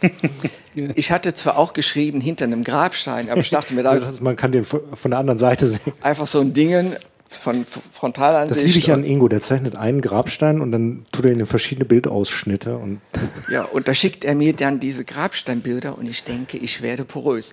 Äh, aus, aus allen Perspektiven, jetzt nicht irgendein Grabstein, ja. sondern Engel mit, ach, das ein Riesending. Unglaublich, ja. ja. Und naja, so sind wir dann dazu gekommen, zu dieser Friedhofsszene. Es geht da drunter und rüber und ja, irgendwie geht es dann weiter. Ne? Irgendwie geht's weiter, ja. Wie, wie, wie geht's weiter? Wie, du schreibst ein Skript, du hast keinen Verlag, du hast keinen, also du weißt, welcher Verlag das Ach, ist, das aber du hast dem Verlag nichts davon gesagt, du hast noch keinen Zeichner dabei. Wie bist du auf den Zeichner gekommen? Das, ja das, sind doch alles Nebensächlichkeiten. Stimmt, ich meine, nebensächlich an ich sich, bin, aber. Ich, bin, ich habe damals äh, meine Berufslaufbahn darauf aufgebaut, Comiczeichner zu werden. Alles andere war, war nicht mal wichtig, sondern ich wusste, das machst du. Ja. Du, du bist ja auch aus einer Zeit gekommen, wenn ich das richtig verstehe, wo die Deals einfach noch anders gemacht worden sind, weil ich nehme an, dass eine Menge Redaktionssitzungen nicht einfach stur im Redaktionsbüro stattgefunden haben. Ach, wir haben überall äh, irgendwas gemacht. Ich weiß noch, äh, ich habe mal mit, mit dem Werner Geismar, das war ein wunderschöner Tag in Köln gewesen, äh, haben alles Mögliche gemacht. Äh, waren auch irgendwann mal im Studio und dann sind wir quer durch die, durch die Altstadt und dann äh, weiß ich nicht, sind wir irgendwann in so einer Pizzeria gelandet, gestrandet, mhm. irgendwann spät, spät, spät. Es ging schon auf den nächsten Tag zu und haben dann was gegessen. Es war eine wunderschöne Bedienung, da eine Spanierin. Und wir sitzen dann da und dann haben wir uns die Bedienung angesehen und dann haben wir so ein bisschen auch schwadroniert über Gespenstergeschichten. Und, und es ging langsam auf eine Zeit zu, äh, wo Gespenstergeschichten out of time waren. Und dann haben wir uns überlegt, da könnte man doch mal was anderes machen, einen realistischen Comic, äh, so ein bisschen weg von diesen ganzen Klischees und mit realistischen Figuren. Ja, und so ist dann an diesem Abend Axel F. geboren worden, der Hexer von Bonn. Hexer von Bonn. Und äh, diese spanische Bedienung spielte dann auch eine Rolle mit, die haben wir direkt mit reingenommen, weil die war so bezaubernd, kommt nicht draußen lassen. Und da bin ich dann nach Bonn marschiert und habe tausend Fotos gemacht, also alles an Originalschauplätzen und habe dann auch versucht, den Comic äh, vollkommen anders zu machen als Gespenstergeschichten. Also es gab da auch erstmalig was da unbekleidete Damen und es gab dann Texte, richtige Texte, nicht wie bei Gespenstergeschichten, die, die datierten ja zum, zum Einwortsatz, sondern ja. es gab richtige Texte und ich habe dann auch so eine Jugendliche dann so Jugendslang reden lassen und äh, das war eine Revolution gewesen. Ich meine, wenn man heute Axel F. sieht, das ist äh, unfreiwillig komisch. Also es ist so wie viele 80er Jahre Sachen, ja. äh, ist lachhaft. Aber damals war das eine große Nummer gewesen bei Bastei und es hatte auch Konsequenzen gehabt. Ich habe da erstmal den äh, Verleger Herrn Lübbe kennengelernt und äh, naja, aber das ist eine andere Story. wie, wie, bist du auf Ingo gekommen als Zeichner? Ah ja, Ingo. Ingo, halt mal die Ohren zu. Spricht der eigentlich heute Abend auch noch was? Oder? Der hört nichts mehr. Ähm, ja, Ingo hat die Story schon oft gehört. Es war an einem Samstagnachmittag. An einem es Samst regnete. Das wusste ich nicht. Natürlich hast du das gewusst. Ja, wahrscheinlich. Ich also ich vergessen. hatte mein Malcolm Max-Skript fertig tausend Millionen Jahre dran gearbeitet, rumgefeilt, alles fertig. Ich brauchte nur noch einen Zeichner und ich wollte es mit einem deutschen Zeichner machen. Das war, da war ich eigen. Und ich hatte zu der Zeit dann immer schon mal im Internet nach deutschen Zeichner gesucht. Meistens samstags so, ich fange dann so meistens so 4, 5, an, äh, 4, 5 äh, Uhr morgens an zu arbeiten. Ach ja. Geht auch früher. Ja, das ist so schön. Ich bin ganz ruhig, ganz allein in der Welt. Ja, Nichts niemand rührt ruft sich. dich Das an. ist, ich hasse Anrufe. Äh, und äh, ja, und als ich mittags so 2 Uhr aufhören wollte, dann habe ich am Internet nach Zeichnern gesehen. Das habe ich oft gemacht zu der Zeit. Also ich habe immer geguckt, gibt es irgendwelche deutschen Zeichner. Und was ich gesehen habe, war nicht sehr ermutigend. So, und an diesem betreffenden mystischen Samstag, also es ist nicht anders erklärbar. Ich habe es nachher versucht, es zu wiederholen, es hat nie wieder funktioniert. Bin ich bei Google nicht über die allgemeine Suche gegangen, sondern über die Bildersuche. So, und habe mir dann die Zeichnungen angetan. Und es war äh, ernüchternd. Und gescrollt, gescrollt, ich, ich war schon dran aufzugeben. Und dann sah ich so ein winziges Bildchen. Es war also anderthalb Zentimeter, einen halben Zentimeter hoch, anderthalb Zentimeter breit. Äh, das war so eine, so eine Frau drauf. Ich denke, sieht gut aus. Neuen Browser geöffnet, angeguckt, von wem es ist. Ingo Römling. War das irgend so, ein- so, so ein Button von, von seiner Homepage zum Ja. Klicken. Aber das war, das konnte schon sehen, das war toll. Ingo Römling, nie gehört. Ich habe mir dann die Sachen von ihm da angeguckt, die da so zu sehen waren. Ich denke nur, boah, okay. Favoriten gespeichert, weitergeguckt. Nächstes Ding, was ich da entdeckt habe, wieder schönes Bildchen, etwas größer, angeklickt, Ingo Römling. Okay, Zeichnet nächstes Ding, wieder gescrollt, gescrollt, wieder Ingo Römling. Das Ganze habe ich fünfmal gemacht, habe ich gesagt, okay, das ist ein Zeichen des Himmels. Jetzt äh, guckst du mal noch alle Ruhe an, was er, was er so gemacht hat. Und habe schon gesehen, so die Sachen, die er hatte. Äh, hat ja auch einige Comics gemacht, hat was für die Toten gemacht. Er hat was, äh, wie hieß das, Varieté Obscur, hat er gemacht. Und ich fand alles, was er gemacht hat. Ich denke, ich bin auf anderen Sternen. Wie konnte das passieren? Wie kann in Deutschland so ein Comiczeichner existieren? Und ich, ich kenne den nicht, weil ich, ich kaufe eigentlich äh, relativ viel an Comics. Also ich, gut, okay, anderes Kapitel. Ähm, dann bin ich dann hingegangen und habe überlegt, ich hatte seine Adresse rausgefunden über die Homepage und äh, war dann hin und her gerissen. Sollst den Mann jetzt anschreiben? Ein, ein, ein, Mensch, der so zeichnen kann, ich meine, der muss ja arrogant sein. Das äh, geht ja gar nicht anders. Das ist ja ein Genie. Und dann komme ich, äh, Fuzzi da an und sage dann hier, ich habe einen Comic, willst du mit mir einen Comic machen? Der, ähm, naja, äh, also ich war hin und her gerissen, sollst du mir jetzt eine E-Mail schreiben? Ich habe dann Computer ausgemacht, habe gesagt, nee, der, das hat gar keinen Zweck, jetzt nachzufragen, das gibt eine Absage. Und manchmal ist man doch ein bisschen sensibel. An dem Samstag war ich es wahrscheinlich. Ich war schon auf dem halben Weg dann aus meinem Arbeitszimmer nach unten, habe ich kehrt gemacht, Computer wieder hochgefahren, nochmal die Bilder angeguckt, habe gesagt, das, den, den musst du anschreiben, das geht einfach nicht anders. Du wirst es ein Leben lang bereuen, wenn du das nicht machst. Ich also E-Mail, einen Brief geschrieben und dann war ich schon fertig. Ich schreibe immer lange Briefe. Ne, Ingo, ich Du mache lange das gerade sehr stark aus, habe ich den aber gut, das ist sehr, äh, Nein, nein, es ist ja war so. hochdramatisch. Ja, es, nein, es war wirklich so. Äh, Wahnsinn. Und da habe ich die E-Mail für ihn fertig gemacht und, und dann, ich habe mich nicht getraut, auf Senden Auf zu Senden zu drücken. Ich habe dann unter Entwürfe gespeichert, habe gedacht, dann machst du irgendwann mal, überlegst du nochmal in Ruhe. Computer ausgemacht, da unten gegangen. Ich war schon fast unten, da habe ich gesagt, nee, das kannst du nicht machen. Wieder nach oben gegangen. Gut, dann habe ich mir die E-Mail nochmal durchgelesen und habe gedacht, haben wir dann gecheckt, bist du dazu unverschämt, gehst dazu forsch vor. Und dann habe ich ihm die E-Mail tatsächlich geschickt, ohne jegliche Hoffnung, dass ich da eine positive Antwort bekomme. Ingo, was hast du zu dem Zeitpunkt gemacht, als Peter immer rauf und runter gegangen ist und den Computer Das frage ich mich auch gerade. Nase Nee, es war, ähm, äh, ich weiß nicht, ich kann ja nur ab dem Zeitpunkt erzählen, wo ich die E-Mail dann bekommen habe. Ja. Ich weiß es, aber ich kann jetzt keinen Wortlaut mehr wiedergeben. Ähm, Aber du war kriegst erstmal eine von unverbindliche Anfrage, glaube ich. Das war sehr nett und, und, äh, sehr. Was hast sehr du dir dabei gedacht? Du kriegst eine E-Mail von einem wildfremden, Ja, gut aussehenden ganz, Mann, ganz- der sagt, ich will einen Comic mit dir Also machen. ganz ehrlich, ähm, wann war denn das? Das war 2010? ja, 2000 ja, ja, Ende ungefähr- 2010. Ja, so eine Kante. Und ich war, ähm, also wir hatten, ich glaube, wir hatten mit den Toten schon angefangen. Ja. Ja. Wir hatten schon Kontakt. Ähm, Ja, ja. Aber ehrlich gesagt hatte ich das Comiczeichnen, äh, also ich habe ja die, bei den Toten äh, schon, schon gezeichnet.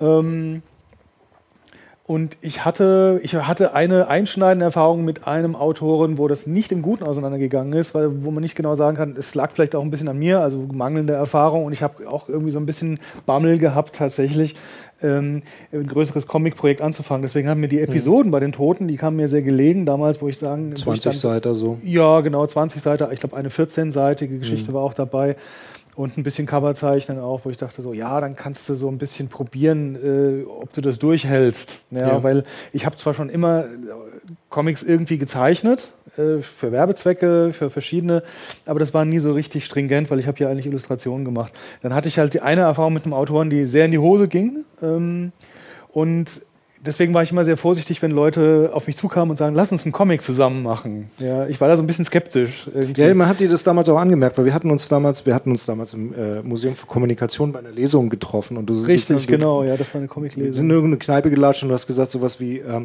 ja, eigentlich würde ich auch gerne mal einen Comic zeichnen. ich denke so, das ist ja gut, ich habe gerade eine Serie. Ja, ja, das war, das war auch ein bisschen eine glückliche Fügung, weil ähm, ich habe es mir damals tatsächlich, ich war so ein, so ein bisschen, ich habe es mir nicht wirklich zugetraut, mhm. ehrlich gesagt. Auf, alleine aufgrund des Arbeitsvolumens, aufgrund der Disziplin, die nötig ist. Und ich war halt Illustrator. Ich habe immer so von Job nach Job gedacht und ja. fertig. Und so ein bisschen Angst vor großen Projekten auch gehabt. Und deswegen war ich auch immer sehr äh, skeptisch, um den Bogen zu spannen. Ich habe Peter, glaube ich, als erstes gefragt, ich glaube, ich, äh, ob ein Skript vorhanden sei oder mhm. so. Ja. Und weil viele halt tatsächlich denken so, ja, einen Comic machen. Da sucht man sich einen coolen Typen, der Bock hat zu zeichnen. Dann trinkt man viele Biere zusammen und der zeichnet das dann. Genau. So ungefähr. Also man, äh, also der Comiczeichner ist dann so ein bisschen die, dieses äh, Ding in Personalunion, der sich halt die Geschichte ausdenkt, die, die, die Texte, die, da, die Dialoge, den Spannungsbogen, das an, den Anfang und das Ende und, und zeichnet das dann auch noch. Und ja. äh, das habe ich halt öfters gehabt. In den einfach. nächsten drei Tagen. In den nächsten drei Tagen, genau. Und neben der Arbeit. Ähm, und ich habe halt gemerkt, nein, das, das, das kann so nicht sein. Ich hatte ja noch immer noch nicht so viel nicht so richtig Ahnung, wie das mit dem Comiczeichnen mhm. funktioniert. Und deswegen habe ich gefragt, gibt es denn ein Skript? Ähm, und dann fragst es du, glaube ich, dass, ob du mir was per Post schicken dürftest. Und ich habe dann halt gesagt, ja.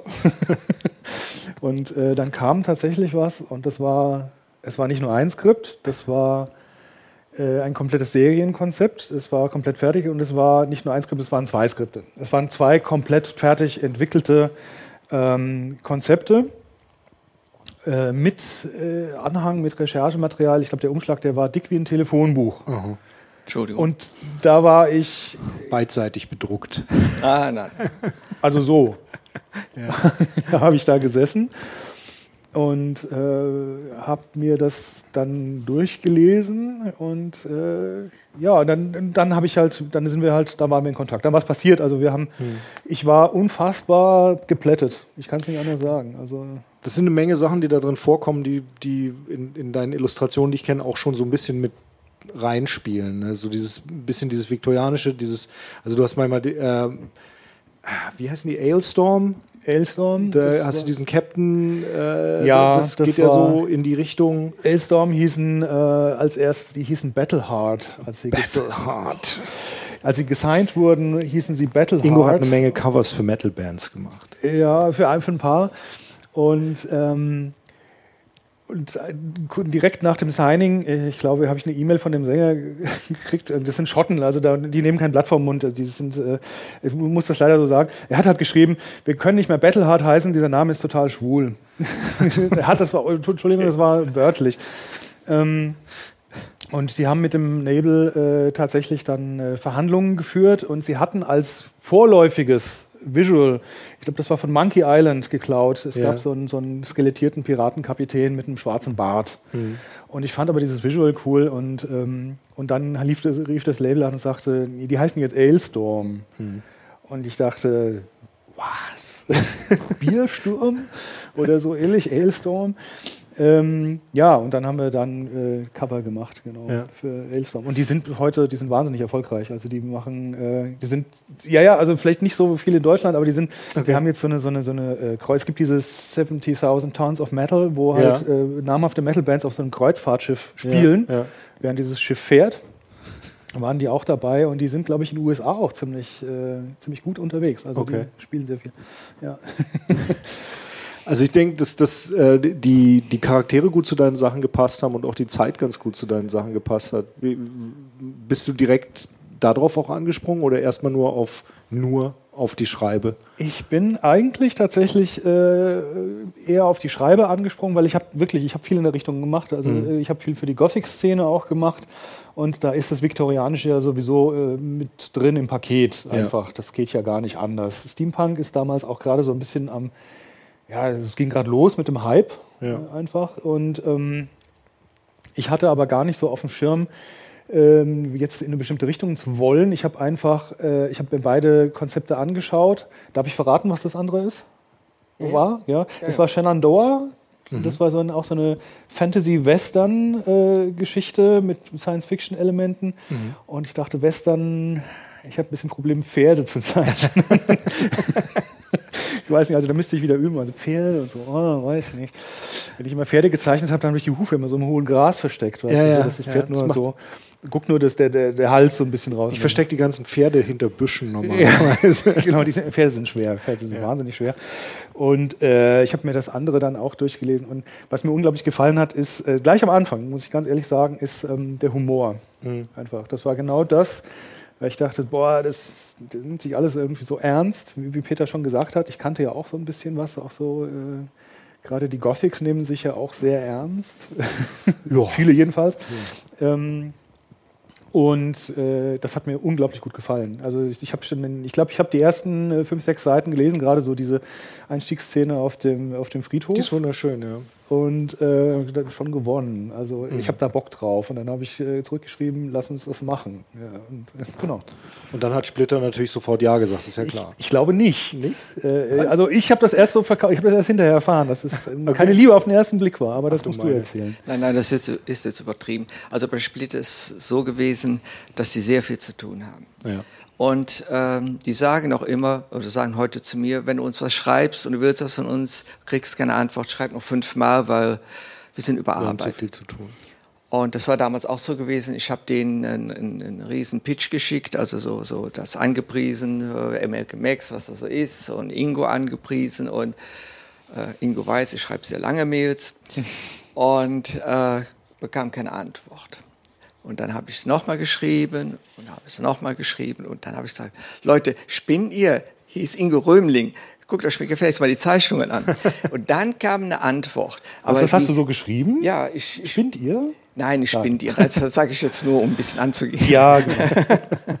Nein, aber äh, Splitter, das sind so liebe Leute. Also äh, es ist unglaublich. Ich habe selten mit so, oder überhaupt noch nie mit so Leuten zusammengearbeitet, die, äh, die Delia, der Horst und, und der Dirk. Äh, das, das sind auch Comic-Fans, ja, die, die, die, ja. leben, die leben ihren Beruf. Äh, das, das ging einfach damals nicht so äh, geschmeidig über die Bühne, weil die einfach zu viel zu tun hatten. Mhm. Äh, die haben dann auch gesagt, äh, ja, das klingt alles toll, aber wir mussten trotzdem sieben Seiten abliefern. Finde ich auch okay. Ja. Äh, die wussten ja gar nicht, worauf sie sich einließen. Ne? Ich meine, beim Ingo kann man ja sehen, der kann Zeichen, der legt Zeichnungen vor, aber äh, Männchen kannten die nicht. Und, mhm. äh, ja, mich die kannten die aber auch nicht, glaube ich. ich gab, es gab zwar ja. schon die Toten. Also sie kannten euch beide nicht, aber es hat ihnen dann gefallen. Ja, ja. Das ist ja besser so. naja, Ingo hatte mir sonntags geantwortet auf meine Mail und sehr nette mir gewesen. Ich konnte es gar nicht glauben. Ich dachte, ich bin im siebten Himmel.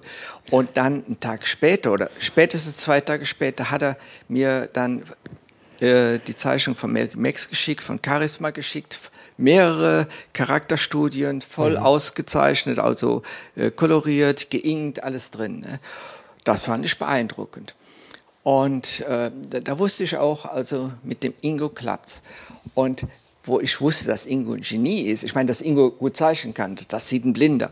Aber äh, wo bei mir der Groschen gefallen ist, was für ein Zeichner das ist, das ist, als die Fiona Pankhurst am Boden liegt und so einer von diesen Body Snatchers hebt die, die Schaufel, mhm.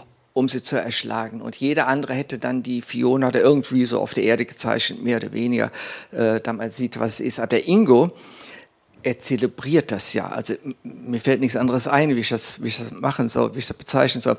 Zuerst mal diagonale Komposition, dann von oben, dann der Körper verdreht von dieser Frau. Mhm. Äh, ist der, das ist der Hammer. Ich, ich habe meine Frau gerufen und habe gesagt, guck dir das mal an. Äh, ja, die ist auch der, kind, der ist die Kinder drunter geklappt und hat gesagt, halt den Mann bloß fest, der muss mehr Gemäx zeichnen. Das war, da. Du meinst diese Zeichnung? Kann man die sehen? Ja, die da.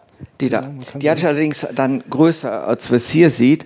Und das ist. Also, es das ist war irre. eine lustige Szene. Vor allem hat mir total gefallen, ähm, also dieser erstens der Humor in der Szene, deswegen habe ich auch hier so ein bisschen zu dem, so einem bisschen Cartoon-Humor gegriffen mit diesen Silhouetten. Genau. Also ja. ich, das, das ging von meinem inneren Auge wirklich so mit dieser Cartoon-Musik auf Xylophon ja.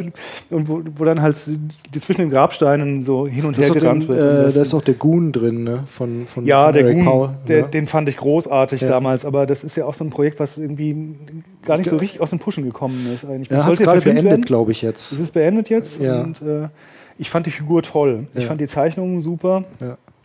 Und äh, also mir hat die allein von, von dem Visuellen her sehr gut gefallen. Ich mochte ich mag wie, wie, wie, gehst du daran? Du kriegst, du kriegst äh, 800 Seiten Skript auf den Tisch, äh, die dir äh, ja. gut gefallen. Äh, davon sind nur 400 das eine.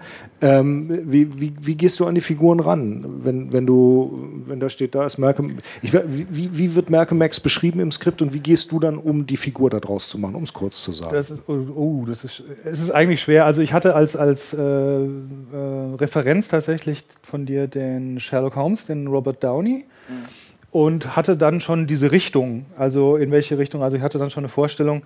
Ähm, das hilft immer sehr viel. Ich sage also vielen äh, Kunden auch, wenn, wenn ihr irgendwas habt, im Kopf habt äh, oder Bilder habt, die euch gefallen zu dem Thema, schickt mir das. Und Peter hat es ja halt auch äh, zum Glück exzessiv gemacht. Also er hat einen riesen ja. Anhang, also mit äh, ganz vielen äh, Bild aus, äh, also Bildern aus Filmen und, immer, und, und Fotos aus der Zeit und so weiter, um halt so eine Stimmung aufzubauen. Und das hilft mir persönlich sehr viel äh, bei der Charaktergestaltung. Und äh, tatsächlich habe ich dann, du meinst jetzt die rein visuelle Seite, das Optische? Ja, erstmal das Optische und dann natürlich auch, äh, als, als Zeichner geht man ja auch in die Bewegung rein. Also wie ja. bewegt sich eine Figur, wie steht die da und diese ganzen ich also diese mir tatsächlich, Ich habe äh, ähm, in mir tatsächlich auch so dieses Unbeholfene eben, mhm. dieses Unbeholfene, aber halt trotzdem immer bemüht, eine Haltung zu bewahren. Also so ja. und dabei vielleicht immer so ein bisschen zu schwanken. Aber ähm, und dabei fand ich Pierce Brosnan sehr schön in der Serie Remington Steel. Also ja. ähm, schon allein vom Äußeren, weil er ein sehr, sehr hagerer Typ und auch so dieses kantige Gesicht. Ja. Und äh, das war die eine, der eine Einfluss. Und als zweites war Ilja Richter. Der, das ist lustig, weil ich habe zwischenrein habe ich gedacht, das sieht ein bisschen nach Ilja Richter. Ja, okay, die Frisur gut. war von Ilja Richter. Ja. Weil also es gibt auch tatsächlich, ich habe ich hab nach Ilja Richter gesucht, es gibt tatsächlich ein Foto, das ich gefunden habe. Er hatte, hatte auch so eine, so eine Art äh, bisschen äh, hochgeschlossenes, längeres äh, äh Jackett an, so ein mhm. bisschen aus Samt, mhm. äh, was wahrscheinlich so voll 70s war. Aber ja. ich fand, das gab ihm, und ich glaube, er stand auch so ein bisschen so da. So, mhm. weißt du, mhm. so in diesem. Ähm, ja, äh, etwas, äh, ja, soll man sagen, so edlen Habitus, vielleicht ja. ein bisschen gekünstelt. Adligen. Und ich fand so dieses Gekünstelte, ähm, das fand ich total gut äh, für die Figur, dass er immer so versucht, ähm, äh, irgendwas so eine, ja, er versucht einfach Sachen und, und, und scheitert oder scheitert halt auch mal nicht. Also zum Beispiel in der Szene, wo er, wo er äh, fast nackt und mit Voodoo äh, so genau, komplett bemalt, bemalt von oben bis durch unten, London läuft, aber, aber so läuft, als ob er zum Tee ja, geht. Ja, also genau. Also er versucht Wie Carter Carlo auf dem Weg zum Geldautomaten. Ja, sowas. Ja. Und ähm, genau, und das, das floss da halt mit ein. Und der Drei-Tage-Bart, der kam dann tatsächlich von Robert Downey. Weil mhm. Ich wollte ihn nicht so machen wie, wie Robert Downey. Ich wollte nicht zu offensichtlich, jetzt, ja. dass es wirklich. Äh, ähm, aber der Sherlock Holmes hat natürlich auch einen starken Einfluss gehabt, also an, auf, den, auf den Charakter. Und das Optische war halt tatsächlich diese Mischung aus Ilya Richter und äh, ähm, Pierce Brosnan. Mhm. mhm. Mhm. ja. Ich fand ein bisschen Bruce Campbell mit drin noch. Der war mir, ich liebe ihn, ja, ja. Äh, vielleicht, ja, aber der war mir tatsächlich doch vielleicht einen Ticken zu schrill, ja. einfach so von der Performance irgendwie. Also ich, wenn ich jetzt an, an äh, äh Evil Dead, äh, Evil Dead, genau, gerade der zweite, ja. perfekt, unfassbar, was der Typ abzieht. Aber der war mir dann, das war mir ein bisschen zu sehr klamaukig. Bei Charisma sehe ich Kate Beckinsale oder? Eigentlich gar nicht. Das sind zwei Schauspielerinnen, das ist, äh, die sind aber echt ziemlich unbekannt. Ich, Amanda Donoghue. Oh, Amanda Donoghue, ja. Ähm, äh, der Biss der Schlangenfrau. Ja. Lair ähm, of the ähm, White Worm. Und ich glaube, sie hieß Molly Parker. Ähm, es gibt den Film Stunde der Patrioten mit äh, Harrison Ford. Äh, und, ja. Äh, und sie, Clancy. ich weiß es, ist es der oder ist es was der andere? Hey, Ihr, IAA. frag mich nicht. Ich guck das ist eine nach. Komplizin. Ah, okay. Mhm. Äh, Sie hat einmal eine schwarze Perücke und killt dann irgendwie einen IAA-Typen. Oder Also du denkst tatsächlich über Schauspieler nach, wenn das du ist, sind, ich habe ganz viele Schauspieler. Wenn ich auch zum Beispiel ein Buch lese, dann besetze ich Schauspieler. Mhm. Äh, also weil ich bin halt so ein, ich bin ein Filmfan irgendwie. Ich, ich gucke wahrscheinlich mehr Filme, als ich Comics lese. Mhm. Ähm, und ich bin da sehr Typecasting-mäßig unterwegs tatsächlich. Also es ist wirklich so.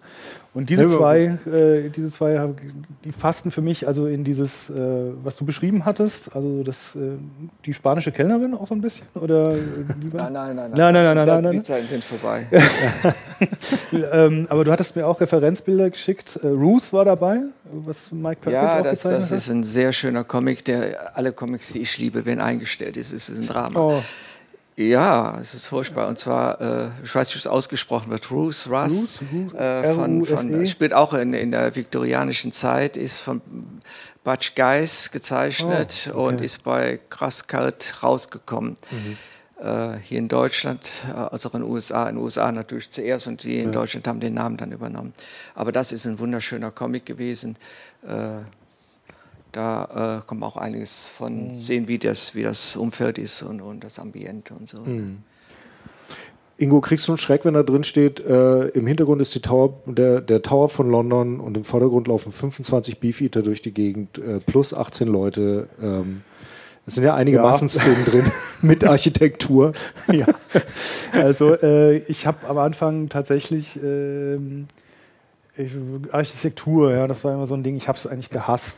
So, äh, gerade Linien überhaupt und dann so ganz diszipliniert, so diese ganzen Fenster und da musste ich halt äh, tatsächlich. Ich habe am, ich habe, das war gerade auch die Eröffnungsszene, ich kann das ja auch noch mal kurz hier mal äh, zeigen. Das ist ja, geht ja gleich los das habe ich, das hat man sich dann ja so eingebrockt einfach. Es ist, das erste Panel muss ja fetzen. Also das Ja. ist das Splash-Panel, die Szene wird etabliert und ich kannte das ja schon von Asterix. Ich war ein leidenschaftlicher Asterix-Zeichner und ähm, Uderzo hat halt irgendwie Wahnsinns Splash-Panels immer gemacht. Ja. Da kam ja eben mal so eine locker mal so eine Luftaufnahme von Rom, Mhm. so beim Kupferkessel oder so, erstes Ding oder so.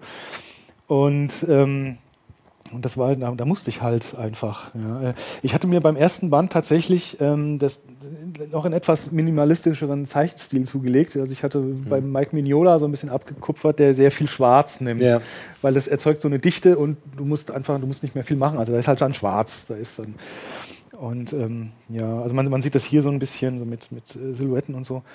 Äh, ich weiß ehrlich gesagt nicht, äh, wie ich das damals so hingekriegt habe, weil ich hatte sehr viel äh, Mühe irgendwie mit Architektur. Aber ich muss sagen, mittlerweile macht es mir Spaß. Okay. Tatsächlich, weil ähm, wenn Das man ist furchtbar. wenn, ich weiß nicht, irgendwann, wenn man so in, Fluss, äh, in so einen Fluss reinkommt, ähm, dann lernt man sich halt selber auch so ein bisschen kennen, so als Zeichner, weil das war tatsächlich, muss ich sagen, das war so ein bisschen meine Feuerprobe, weil das ist mein erstes äh, äh, Film- Langwerk. abendfüllendes Album Ja. gewesen. Ja. Was hat er denn? Äh, sieben, äh, 54 Seiten.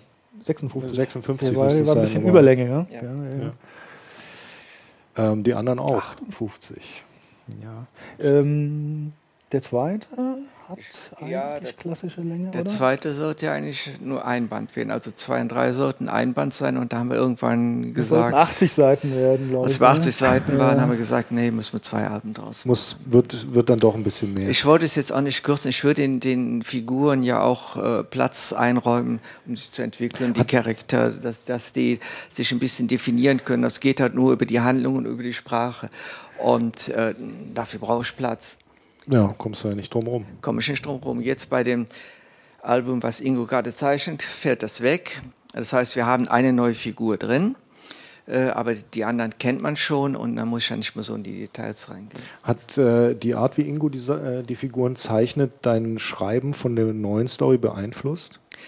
Ich weiß, also wenn ich schreibe, denke ich immer, der arme Ingo. Ich schreibe da, ich meine, ich, ich, ich, ich mache da so, so ein Buchstaben, so ein Textgrab hin. Äh, Ich schreibe immer relativ viel, ne, Ingo? Ich schreibe viel. Ja, Äh, also die Skripte sind wirklich sehr, sehr ausführlich. Okay. Entschuldigung. in den- Muss mir mal Aber zeigen. Ich, ich, ich, bin, da- ich bin da wirklich drin, ja. Und, und ich sehe das alles vor mir und naja, gut, dann schreibe es auch hin. Wenn es da ist, soll man es auch verwenden.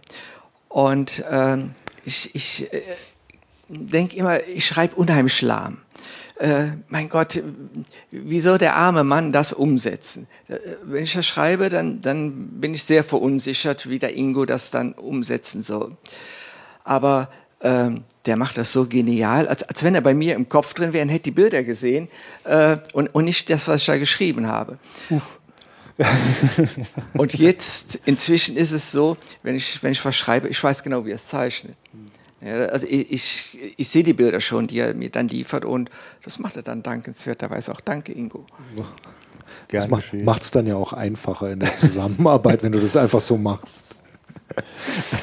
Ich, was mir sehr gefallen hat an Malcolm Max, muss ich sagen, dass es haarscharf an Steampunk vorbeischrammt und nicht, ja. die, nicht die Nummer macht. Ich sehe da hinten im Hintergrund auch noch Zeppelin und den ganzen Kram, weil. Wir ähm, haben einen Zeppelin drin.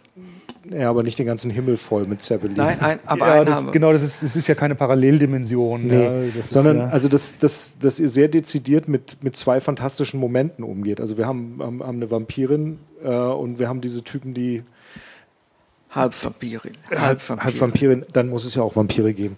Ja. ja, natürlich ähm, gibt es Vampire.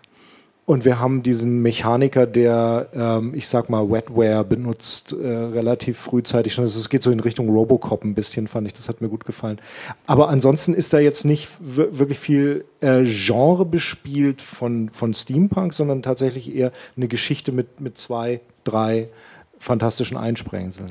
Aber das ist Zufall, weil ich, ich mache mir vorher keine Überlegung, wie ich mich einschränken soll, weil in dem Moment, wo ich mir ein Korsett verpasse, äh, ist die ganze Kreativität dahin. Okay. Also ich, ich schreibe einfach munter vor mich hin und das Ganze überarbeite ich noch zwei, drei bis vierhundert Mal mindestens.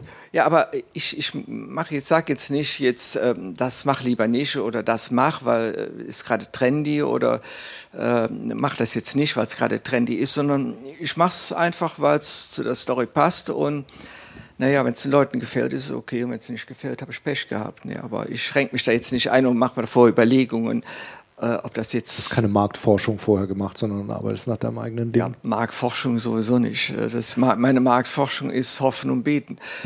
und äh, mehr habe ich da nicht. Ja. ja, und es hat funktioniert, Gott sei Dank. Ja. Äh, Ingo, du musst dann ja die gesamte, also man, man, wenn man so ein Skript hinkriegt, hat, ist es ja nicht damit getan, zwei Charaktere sich auszudenken, wie die aussehen. Du musst ja tatsächlich den Look der gesamten Welt entwerfen. Ja. Ähm, Gehst du da, ähm, hast du da eigene Wege, wie du da vorgehst? Also, ich meine, du bist jetzt zum Beispiel mit, mit Star Wars bei einer sehr lizenzierten Sache, also wo mhm. du wahrscheinlich sehr starke Vorgaben hast. Bei Malcolm X hast du einen großen Rechercheteil von Peter bekommen, hast du mhm, gesagt. Ja. Ähm, was ist der, die, du setzt aber die Beleuchtung, weißt du? du, du machst die Farbe und diese ganzen Sachen. Wie gehst du da vor? Ähm, ganz ehrlich, ich, ich stürze mich da einfach rein. Also es ist ähnlich wie bei Peter, dass ich ähm, ich lese das Skript einmal komplett. Äh, einfach, äh, aber das ist eigentlich tatsächlich nur einmal. Mhm. Ähm, und ich bin jetzt gar nicht so sehr derjenige, der irgendwie ständig äh, äh oder alles vorskizziert oder so, sondern ich mache tatsächlich, ähm, ich fange bei Seite 1 an, und inke die, also mache dann irgendwann die, die, ich zeichne im Prinzip die Seite fertig ohne Farben. Ich mache mhm. alle Sprechblasen und kommt die nächste Seite. Also ich gehe wirklich, ich, ich äh, lasse mich einfach so von diesem ganzen Fluss der Story ähm, so, so, ein bisschen einfach treiben und mitreißen. Und also du machst tatsächlich erst die gesamte Story in Schwarz-Weiß und dann ja. die Farben. Genau, also das, äh, das ist für mich halt der Zeichenprozess. Ich bin, ich, meine Vorzeichnungen sind sehr schnell, also sehr, sehr grob eigentlich, mhm. ähm, weil die Figuren, die Hauptfiguren, die sitzen irgendwann da, da, musst du nicht mehr so viel äh, konstruieren eigentlich. Mhm. Also nur wenn es halt kompliziert wird, wenn du halt, was weiß ich, Prügelszenen zum Beispiel sind schwer, weil du hast so interagierende Körper, die, wenn der eine die Faust da ist, dann kann die andere nicht da sein und so mhm. weiter. Äh, da ist es dann natürlich, dann muss ein bisschen mehr. Ähm, aber tatsächlich äh, versuche ich irgendwie so möglichst schnell äh, einfach so mit dem Zeichnen auch so dann voranzukommen, wenn ich da in diesem Fluss drin bin, um, äh, weil das ist bei mir auch, das läuft wie ein Film ja. Äh, so in, äh, bei mir ab und ich versuche den halt so, sozusagen mitzuschneiden auf Papier, so ein bisschen, ja. Hm. Du machst das Ding ja komplett digital, ne? Ich mache das komplett digital, ja. Das ist äh, auf einem auf einem Tablet und was ich, ja gut, das hat natürlich den unschlagbaren Vorteil, wenn man tatsächlich merkt, oh, das funktioniert so nicht, dass man dann easy äh, zurückgehen kann und was korrigieren kann. Zum Beispiel mhm. einfach mal ein Panel austauschen oder vielleicht dann doch mal das Seitenlayout noch mal ein bisschen anders machen, wenn man merkt, mhm. dass man sich da ein bisschen vergeigt hat. Äh, ja. Also das, das passiert digital. Aber ansonsten ist die Vorgehensweise eigentlich sehr äh, traditionell, weil ich nehme nicht so viele äh, digitale Hilfsmittel, also jetzt mit Filtern oder äh, nee, nee, es sieht, sieht, relativ organisch aus, ja. Eigentlich fast analog teilweise. Ja, weil, ja, danke. Aber das ist auch mein Ziel eigentlich, weil ja. ich möchte nicht, dass es aussieht wie aus dem Rechner, weil ich habe damals, als es so losging mit den ersten digital erstellten Comics, da gab es. Ähm, ich glaube, das war auch äh, ein Batman, eine Batman-Geschichte. Ja, Digital, Digital, Justice. Digital Justice. Und das war halt so eine Geschichte, wo ich dachte, nee, ähm, obwohl es, äh, das Artwork war das war State of the Art. Das ja. war wirklich äh, fantastisch. Also, ähm, aber er hat halt zum Beispiel, ich weiß nicht, wer der Zeichner war, er hat zum Beispiel auch das, da gab es hier, hier und da auch mal Copy und Paste und auch so Unschärfe-Effekte, wo man mhm. sagte, ja klar, das geht jetzt, das kannst du jetzt machen. Aber das wollte ich halt in Comic, das möchte, also ich persönlich ist es nicht mein Geschmack, das möchte ich in einem mhm. Comic nicht sehen. Also da bin ich viel mehr so in diesen äh, europäischen äh, Sachen, wo Sachen, du halt noch die klassischen Mittel halt hast und äh, ja, das wollte ich halt so. Insofern arbeite ich eigentlich analog auf einem digitalen äh, Tablett. Ja. Peter, wenn du schreibst ein Comic-Skript, machst du das, äh, ist das ausgezeichnet für Seite für Seite äh, mit Panel-Nummerierung, Sprechblasennummerierung oder? Das ist äh, das Layout mit Panel-Nummerierung, erstes Bild und dann geht's los und dann äh, mache ich unten auf der Seite noch so ein, eine grobe Skizze, wie die aussehen könnten, obwohl Ingo kann die machen, wie sie will. Das ist ja, das ist für mich auch irgendwie eine, eine kleine Hilfe, damit ich sehe, äh, weil ich doch relativ viel Text da reinschreibe, damit ich sehe, wie groß die Panels dann sein könnten und wie viel Platz Ingo hat für die Zeichnungen. Mhm. Und wenn der, äh, der Platz zu so knapp wird, muss ich halt das Ganze über mehrere Bilder aufteilen. Mhm. Damit ich den Eindruck bekomme, mit so einem Layout, äh, wie die Seite nachher im Endeffekt aussieht. Ingo, für die äh, Maschinenwesen, sage ich mal, für die Leute, wahrscheinlich kennt jeder den Comic schon, ich spoilere hier wahrscheinlich gar nichts, aber die, äh, die Maschinenroboter-Dinger, die da drin vorkommen, die sind ja jetzt komplett von dir designt worden oder gab es da? Es gab auch Referenzen. Gab es auch Referenzen? Ja, tatsächlich. Also äh, ich fand den, den, Krönen aus Hellboy so ja. dermaßen cool, ja, wow. dass ich den eigentlich am liebsten eins zu eins geklaut hätte dafür. Aber das, das, ich fand das Design halt so besonders, also so cool einfach, dass ich sagte, das, das geht nicht. Also ich versuchte, mich da so ein bisschen dran zu hangeln, aber halt auch möglichst nicht allzu viel zu übernehmen. Also man mhm. sieht es wahrscheinlich ein bisschen. Ähm, es gab äh, einen uralten Film noch, ähm, den ich allerdings nie gesehen habe. Ich hatte ähm, ähm so ein, so ein äh, Lexikon des internationalen Horrorfilms, so hieß das, mit Schwarz-Weiß-Bildern. Ja, Und es Klassiker. gab einen Film mit Peter Law, ähm, der hieß Hands of Orlac. Also es geht ja. um einen Konzertpianisten, der bei einem Unfall seine Hände verliert. Und er bekommt, ohne es zu wissen, die Serie, Hände eines Serienmörders angenäht.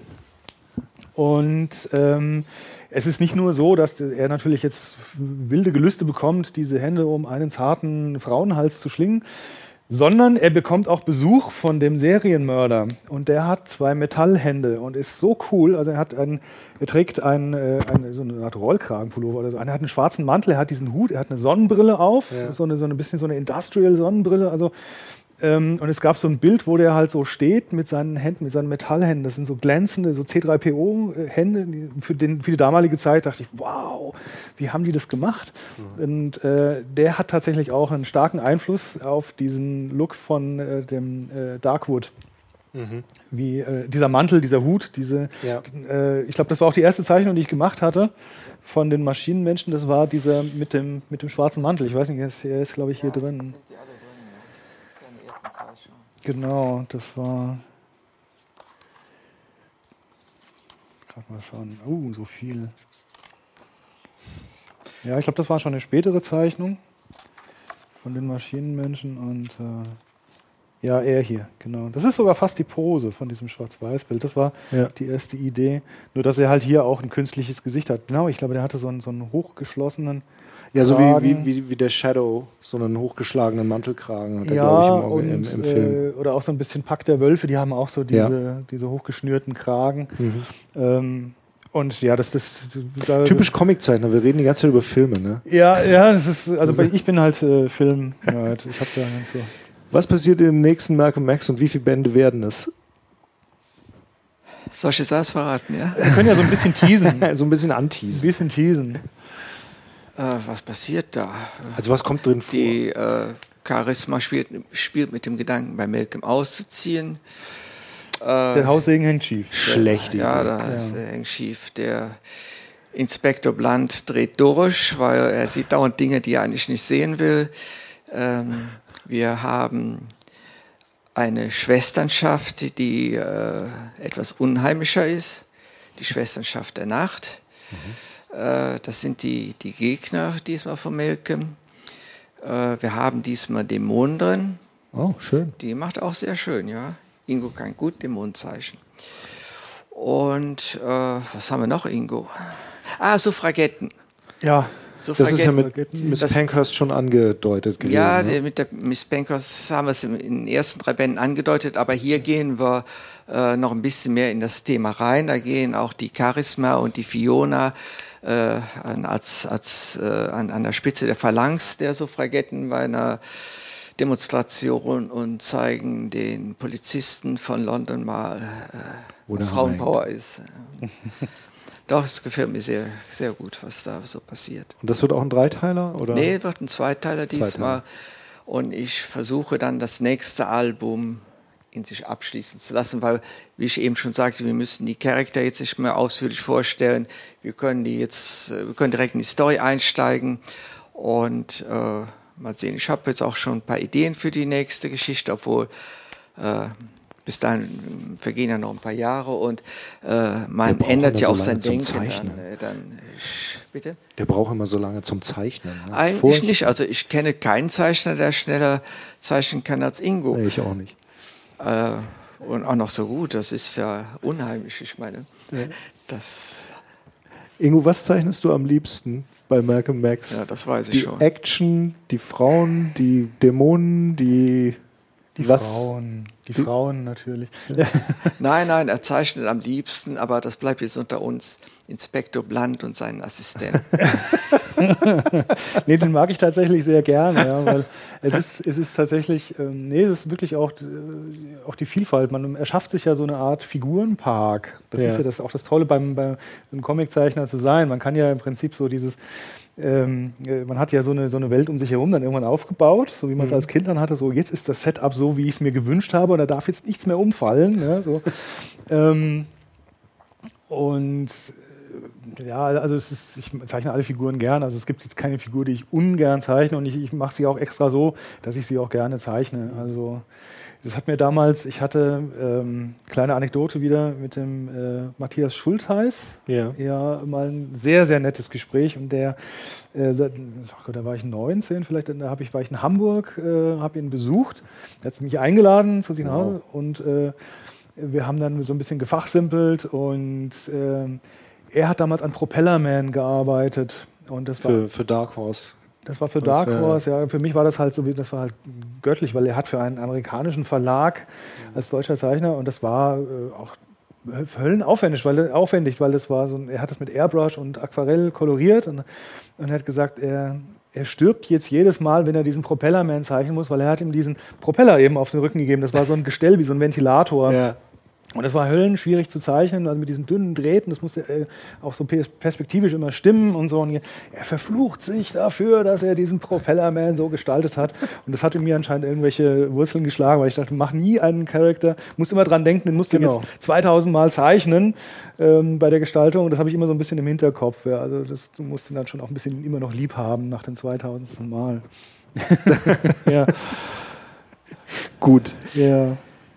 Ähm, die Charaktere nach dem 2000. Mal noch lieb haben. Ich glaube, das ist ein ganz guter Abschluss. Ich habe im Moment keine weiteren Fragen an euch. Habt ihr ähm, im Publikum noch irgendwelche Sachen, die ich komplett ausgelassen habe?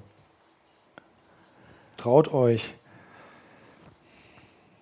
Ja. Ja, das ist eine Sache interessiert. Ich muss gestehen, die Hörspiele kenne ich nicht, aber so ein akustisches und so ein visuelles Medium, die haben ja beide ihre Möglichkeiten, haben aber auch ihre Einschränkungen. Wenn man eine Geschichte so schreibt, überlegt man dann schon, was könnte jetzt im Hörspiel besonders gut rüberkommen und was vielleicht eher im Comic? das sind zwei äh, so unterschiedliche Medien, dass äh, entweder mache ich es fürs Hörspiel oder ich mache für den Comic. Also ich bin jetzt im Augenblick auch hin und her gerissen, ob ich nochmal ein Hörspiel machen soll mit Malcolm Max, weil es ist äh, doch immer aufwendig. Also die Geschichten sind ich freue mich immer wahnsinnig drauf, wenn ich eine neue Geschichte anfangen kann, dann bin ich euphorisch und kann es kaum erwarten, aber es ist eine unheimliche Knochenarbeit. Ich, ich, ich gehe da manchmal wirklich auf allen Vieren da raus und, und dann war alles Käse, was ich geschrieben habe, dann kommt alles weg. Sowieso habe ich zum Schluss eines jeden Skript diese Phase äh, und werde alles löschen, weil ich bin dann so voller Selbstzweifel. Ich weiß, ob bei der Story, die der Ingo jetzt gerade schreibt, äh, da war ich auch schon, schon so weit, ich hatte alles markiert und wollte gerade die Delete-Taste drücken, kam zufälligerweise meine Frau rein und schmiss sich. Das war äh, echt so, ja? Du hast mir das ja erzählt. Ich ja, die schmiss sich halb übers Keyboard drüber, weil sie kennt mich inzwischen schon so weiß, wie ich ticke. Äh, ich, das ist also gut, okay. Das war ja nicht die Frage. Die Frage ist einfach äh, die Unterschiede. Also es ist, äh, wenn ich ein Hörspiel mache, ich, ich muss äh, ja da über die Dialoge irgendwie die Geschichte transportieren, nur über die Dialoge. Gut, ich habe einen Erzähler, aber zu viel Erzähler ist dann auch langweilig, ich kann direkt ein, ein Hörbuch schreiben. Also äh, ist kompliziert. Während bei einem ähm, Comic äh, ja, dann geht's richtig los. Da muss ich zuerst mal die Bilder mir ausdenken, die Handlung ausdenken und dann natürlich auch noch diese Sprache, diese Sprache. Da sind wir jetzt beim Propellerman äh, von vom Ingo, was er erzählt hat. Hätte ich das doch nur nie mit dieser Sprache angefangen. Äh, als ich dann die erste Seite von Melke Max geschrieben hatte, äh, so mit diesem, was man eben gesehen hat, mit diesem Schiff und so weiter, da sieht man auch relativ viele Textboxen drin. Und ich hatte das am Anfang so geschrieben, wie man normalen Comic schreibt, also relativ modern, neutral. Und, und das hat überhaupt nicht zu, den, zu, äh, zu der Geschichte gepasst, äh, weil äh, atmosphärisch hat das nicht gestimmt. Und dann habe ich angefangen, mich mit der Sprache des 18., 19. Jahrhunderts zu beschäftigen, so Anne Radcliffe und Jane Austen. Mein Gott, Jane Austen, diese Frau, die schreibt wie, wie eine Göttin. Äh, ich lese die Bücher nur im Knien von ihr. Äh, die, die ist wirklich der Hammer. Und das war schon eher was. Also diese Sprache, die die verwendeten, passte schon eher zu Malcolm X als das, was ich da hatte, diese normale Comicsprache. Aber wenn ich jetzt Jane Austen Sprache verwende, wie, wie sie das gemacht hat, mal davon abgesehen, dass ich das gar nicht könnte, weil ich habe ja nicht ein Million von, von, von deren Talent. Aber, aber wenn es so in die Richtung gehen würde, dann würden die Leser einschlafen, weil äh, auch diese Sprache ist so, wie man sie nimmt, nicht mehr zeitgemäß. Und dann bin ich dann irgendwann auf den Trichter gekommen, dass man banale Ausdrucksweisen in dieser Sprache umformen kann. Und dann wird es irgendwie frisch und es wird witzig und es, es hat eine, eine, es ist fast eine neue Sprache geworden. Und ja, und das hatte ich das einmal angefangen und äh, ja, und dann hat man den Drachen losgelassen. Ne? Da, Sitzte fest. Dann musste ich das jetzt weitermachen und das ist eine Wahnsinnsarbeit, aber wenn es funktioniert, ist es toll. Also wenn, wenn diese Texte so sind, wie ich mir das vorstelle, äh, und dass sie dann noch Ingus Bilder unterstützen, dass das eine ganz eine Symbiose wird, eine, eine ganz eigene Atmosphäre bekommt, die Geschichte dann. Das ist das, das Größte, was es gibt. Aber dahin zu kommen, das ist äh, ein Gang durch die Hölle. Steine klopfen ist eine Freizeitbeschäftigung. also, Gut, deshalb weiß ich auch nicht, wie, wie, wie äh, schnell und wie, wie lange und wie viel wir da noch machen können. Äh, ich hoffe noch, wir können noch weitermachen. Das hängt auch von Ingos Karriere jetzt ab. Wenn der jetzt äh, große Karriere in den USA macht, dann werde ich ihm äh, mit Malcolm Max mit Sicherheit nicht im Weg stehen. Das, das ist ja selbstverständlich. Aber wenn Ingo sagt, ja gut, äh, so im Jahr mal einen halben Tag für Malcolm Max habe ich noch. dann kannst du alle acht Jahre einen Band rausbringen. Dann können wir das gerne fortsetzen, weil äh, ich lebe ja in dieser Welt drin. Das ist ja. ja. jetzt nicht so, dass ich mich da hinsetze und anfange, jetzt schreibe ich ein Comic-Album, sondern das, das reift und gärt in mir so eine Geschichte über Monate, vielleicht ja über Jahre.